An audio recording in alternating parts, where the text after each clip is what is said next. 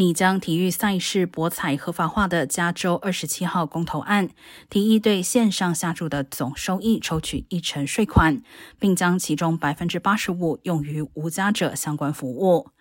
该提案获得包括奥克兰和萨克拉门托市市长等政治领袖支持，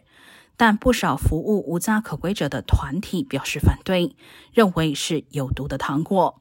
并且批评发起提案的企业早可以透过成立的基金会达到相同目的，